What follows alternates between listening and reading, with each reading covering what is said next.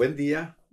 Estamos de nuevo en un espacio para conversar en esto que hemos llamado el volumen 2. ¿Por qué el volumen 2? Pues porque el tema que ya abordamos en la ocasión anterior de la finitud es un tema enorme. Y es enorme que tiene muchas caras. Déjenme le regalo una palabra dominguera. La palabra es hermenéutica. La hermenéutica es esa parte de la filosofía que tiene que ver con regresar una y otra vez a los textos, a la experiencia, a los datos, al hecho. Es ese regreso, es esa iteración de varias veces para entenderle lo mismo. Es como ver una película cinco veces. La ves una vez y sacas algo, la ves dos veces y otra cosa, tres veces y otra cosa. Había un libro que me tocó leer hace tiempo que se llama El coraje de tener miedo Buen libro, ¿eh? Y en ese libro abordaban el tema del miedo, pero en ocho dimensiones diferentes. El mismo tema. Entonces, no descartemos. Ahora estuve recién en un viaje en donde vi unas construcciones impresionantes en riscos allá en la Baja California. Y cuando veo esas construcciones, me pongo a pensar cuánto tiempo tomó que la Tierra se organizara de tal manera para crear ese espectáculo ese factor tiempo de repente nos pone hermenéuticos, ¿eh? porque entender que las cosas toman su tiempo para entenderlas, para asimilarlas, pues hay que tener la paciencia para regresar a las cosas en varias ocasiones. Cada visita te va a arrojar algo diferente de la experiencia. Yo admiro mucho a los autores, a los cantautores, a los poetas, a los pintores, a los músicos, porque me parece que son alquimistas, o sea, traducen, traducen cosas. De repente la belleza, la pureza, la ternura, la magnificencia, la convierten en un color o la convierten en una imagen. Entonces, cuando uno regresa a tocar de nuevo la experiencia, pues es como está uno como desenterrando, ¿no? Descubriendo niveles de mensaje que hay atrás de esa experiencia, ¿no? ¿Qué te puede decir una pintura? ¿Qué te puede decir un poema? Híjole, te puede decir tantas cosas. Porque resulta, ya para terminar de complicarle y ya entrar en el tema, de que hermenéuticamente, cuando tú vuelves varias veces a una experiencia o a un tema, resulta que no eres el mismo.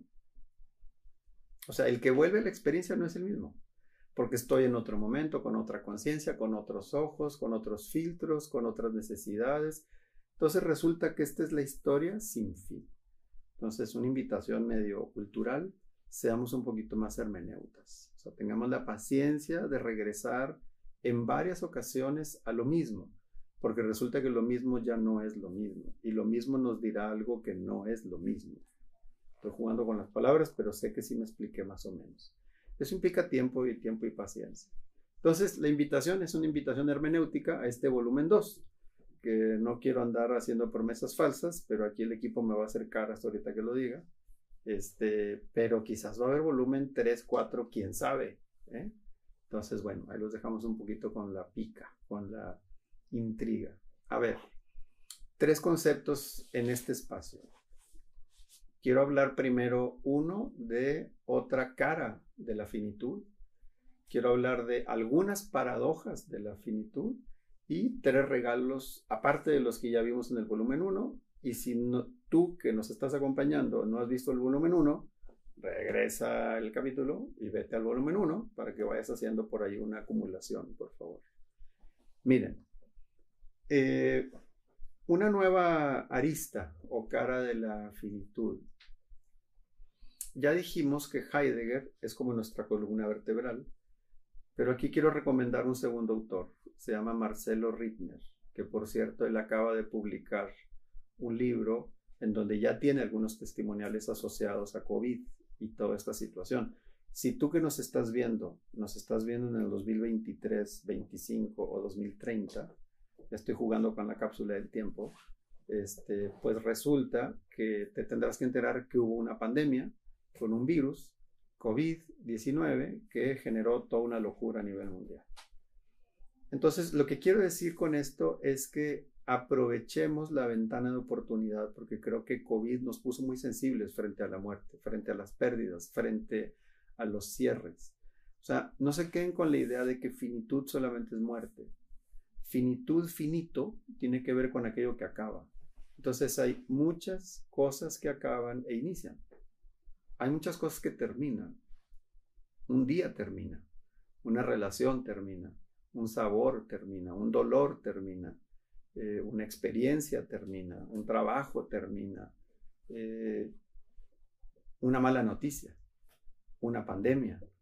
O sea, lo que estoy diciendo en el fondo, si regresan una y otra vez a esto que estoy comentando desde la perspectiva hermenéutica, es que todos son ciclos, todo termina e inicia. Y esto deja en evidencia la transitoriedad de la vida. Ese es el concepto que les quería decir. Finitud implica transitoriedad. Porque lo que acaba en este ciclo sin fin, pues da pie a lo que inicia. Entonces, nuestra capacidad para cerrar y abrir ciclos es parte de esta experiencia de la finitud. De veras, pregúntate, ¿cuántas cosas has acabado en el último mes, en el último año y medio con el tema de COVID? Hemos cambiado patrones de consumo, se nos han movido las prioridades, hemos tenido que decir adiós, hemos despedido gente, hemos dejado ir cosas que hacíamos, hemos cambiado nuestra forma de pensar. En el tema de la tecnología, las empresas hoy cada vez nos repiten más que hicieron cosas en tres meses que no habían hecho en seis años, cinco años. Fíjense en esta frase, por favor. Cuando se acaban las opciones, aparecen las posibilidades. Cuando se acaban las opciones, aparecen las posibilidades. Alan Watts tiene un libro muy bonito que se llama eh, La sabiduría de la incertidumbre. Porque cuando estás cierto, o sea, tienes certidumbre, estás limitado a ver lo que sabes y lo que ves. Y lo que crees es lo que ves y lo que sabes. Pero cuando no sabes y está incierto, sabes muy bien lo que no sabes. Pero detrás de eso está todo lo que no sabes. Esas son las posibilidades. Ojalá me haya explicado con esto medio raro que acabo de decir. O sea que cuando tienes claro lo que sabes que no sabes, entonces te abre un mundo de imaginación y de fascinación en todo lo que no sé. Por eso repito la frase, ¿no? O sea, cuando se acaban las opciones, aparecen las posibilidades. Sean Connery, un actor, eh, está en una película, A la Casa del Octubre Rojo, entonces están submarino contra submarino, ruso-norteamericano, películas de hace kikiriki de años, y para no ser detectados apagan el radar. Entonces dicen, disparemos. En la coordenada 35-42, dispara, no le da. Y les dice Sean Connery a toda la tripulación, ¿qué es lo que no sabemos? Y dicen todos, pues no sabemos en dónde está el enemigo. Y pregunta, entonces, ¿dónde sí? ¿Qué es lo que sí sabemos? Y todos dicen, que ahí donde tiramos, ahí no está. Bueno, entonces sabemos, de ahí hacia todo lo demás, esas son las posibilidades. Me regreso. Finitud, entonces, nos invita a la transitoriedad de este ciclo sin fin de cierres y aperturas. Y si me permiten ponerme un poquito poeta, transitoriedad nos confirma que somos más agua, humo, flujo, vehículo no somos ni tan materiales ni tan definitivos, porque la vida pasa, la experiencia pasa, los conocimientos pasan, la moda pasa, todo pasa. Pero si todo pasa, entonces lo que importa es fluir y trascender. Entonces nos aparece una perspectiva de tiempo mucho más amplia, ¿no? Somos vehículos. Me encanta la imagen del expreso polar, la película, estoy spoileando, perdón, pero la imagen donde aquel vagabundo que le enseña al niño a confiar en el techo de los vagones. Al final, cuando entiende que le cayó el 20 al niño, se esfuma y se hace polvo de nieve, pues. Un poquito esa es la vida, ¿no? Somos polvo cósmico que nos vamos desintegrando en el paso por experiencias concretas. Esa es la primera dimensión. Capaz que estuvo fumadísima, gente, pero ojalá les deje algo. No nos creamos ni tanto, ni tan en serio, porque ni nada es tan grave, ni, ni, ni nada es tan grave, ni nada es tan definitivo. Ni nada es tan grave, ni nada es tan definitivo. Porque en el nombre de la transitoriedad todo pasa. Entonces, bueno, eso nos enseña la finitud. Primer tema. Segundo tema, sirve que saquen tequilas, oxígeno o algo, porque voy a decir algo bien complicado. Se llama las paradojas de la finitud. El que está vivo no está muerto y cuando está muerto ya no está vivo. ¿Cómo, cómo, cómo? Exacto. El que está vivo no está muerto y cuando está muerto ya no está vivo. Entonces nunca experimentamos nuestra propia muerte. Experimentamos ir muriendo, no la muerte per se.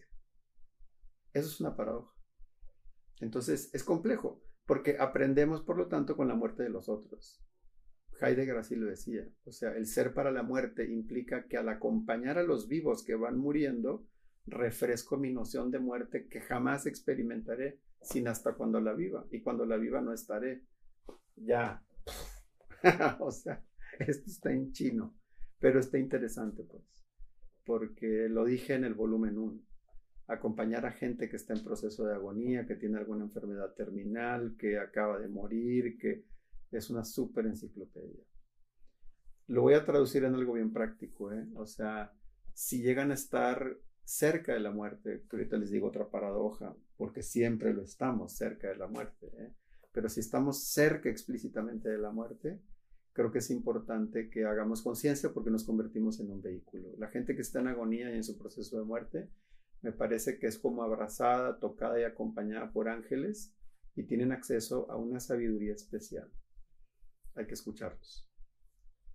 Hay que entender, pues, ¿qué es eso, no? Un alma que está en una doble dimensión, en el aquí y en el allá, y se asoma y regresa, y en fin, suena como de película. Pero lo que les quiero decir es que tampoco entonces es tan grave este tema del proceso de muerte porque contiene una gran paradoja. Cuando esté yo ya no estoy, mientras esté no está. Mm, bien. Entonces siempre la muerte implica esta paradoja de referenciarnos a algo que no sé cómo lo voy a vivir y que lo vivo indirectamente a través de otros. Y una segunda paradoja es que eh, seguimos, por cierto, en la construcción del pulso. Nuestro reto, y aquí no la puedo incluir por razones técnicas, pero Natalia está como responsable y todo el equipo de llegar a mil personas que nos ayuden a contestar este pulso que estamos lanzando en redes. Y creemos que vamos a acertar en la estadística de que la mayoría de nosotros pensamos en la muerte hacia futuro y pensada en alguien más, no necesariamente como algo de tiempo presente. Esa es la segunda paradoja. Nadie, nadie ni estadísticamente podría afirmar en términos absolutos que la muerte es para el futuro lejano. O sea, es tan presente la muerte como cualquier instante.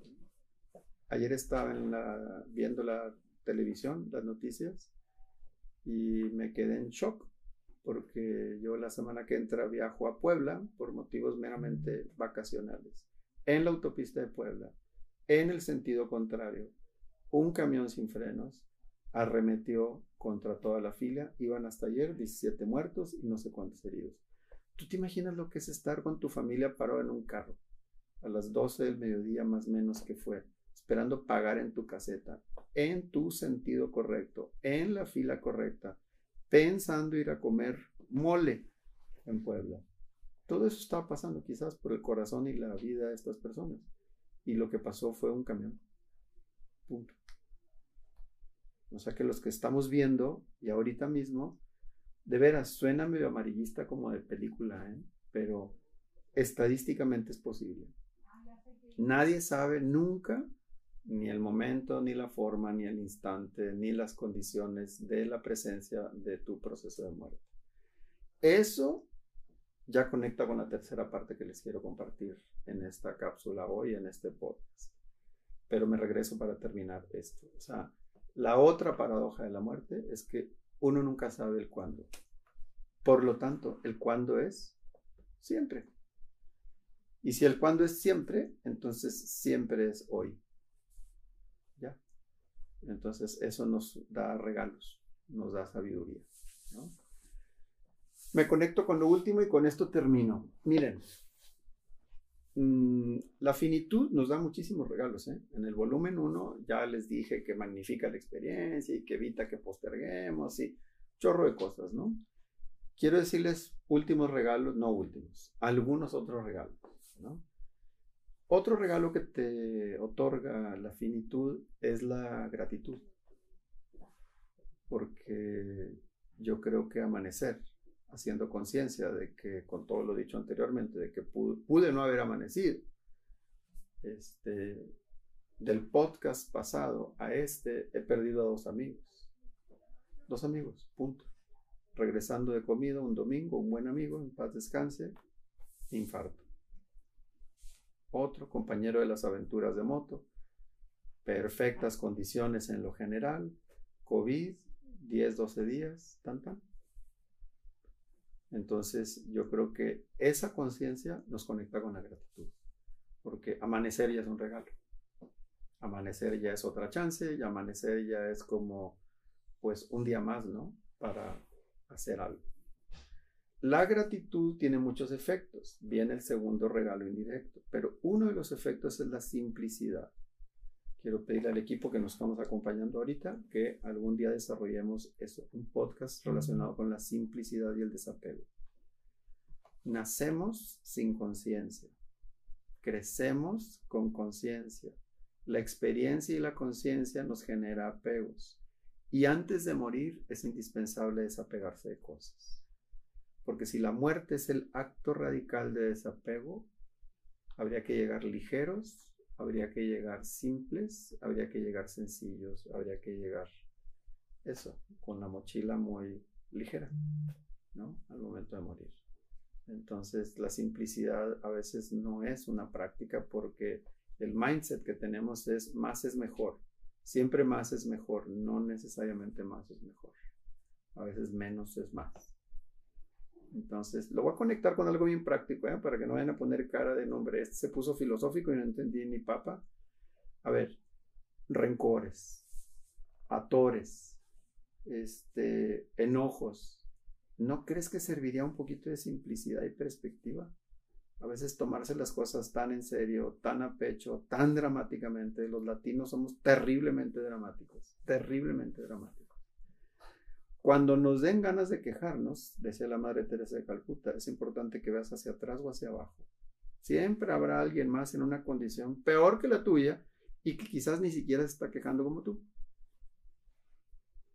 El filósofo de Güemes decía, te va bien cuando te va bien, pero te va bien cuando yéndote mal no te empieces a ir peor. O sea, si te va bien, check, pero si te va mal, check, porque te puede ir peor también. Ahora, Cualquiera diría, no, bueno, Pascal, ya te la fumaste porque esto es puro coco wash. Fine. Podría ser coco wash, pero en el fondo creo que es un tema de actitud y la finitud te invita a la simplicidad. Entonces, dos regalos es gratitud, porque eso, lo que dije, amanecer en medio de las posibilidades estadísticas ya es un regalo. Y dos, el tema de la simplicidad. ¿no? Eh, un tercer regalo que me gustaría desarrollarlo posteriormente en otro momento, porque es un regalo que tiene mucha profundidad, es que la finitud te da perspectiva. La perspectiva es el ojo desde el cual ves las cosas. Y aquí la pregunta un poco sería, ¿desde dónde ves lo que ves?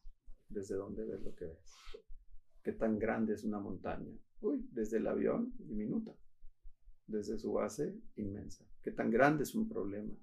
Uy, al inicio, terrible. Habiéndolo pasado, eh, experiencia. ¿Qué tanto es tanto? ¿Qué tanto es tantito? Ese es el tema de la perspectiva. Me gustaría dejarlo un poquito ahí caminando. Hasta ahí, ojalá le esté dejando algo esto, pero hubo regalos, hubo paradojas y hubo otra cara de la finitud. Como siempre, encantado de podernos estar acompañando. Gracias por todos los comentarios. De veras nos nutren, nos nutren profundamente hay que seguir haciendo comunidad, sigamos siendo más los que creamos en este rol. Entonces, bueno, bendiciones, nos vemos en la próxima. Gracias.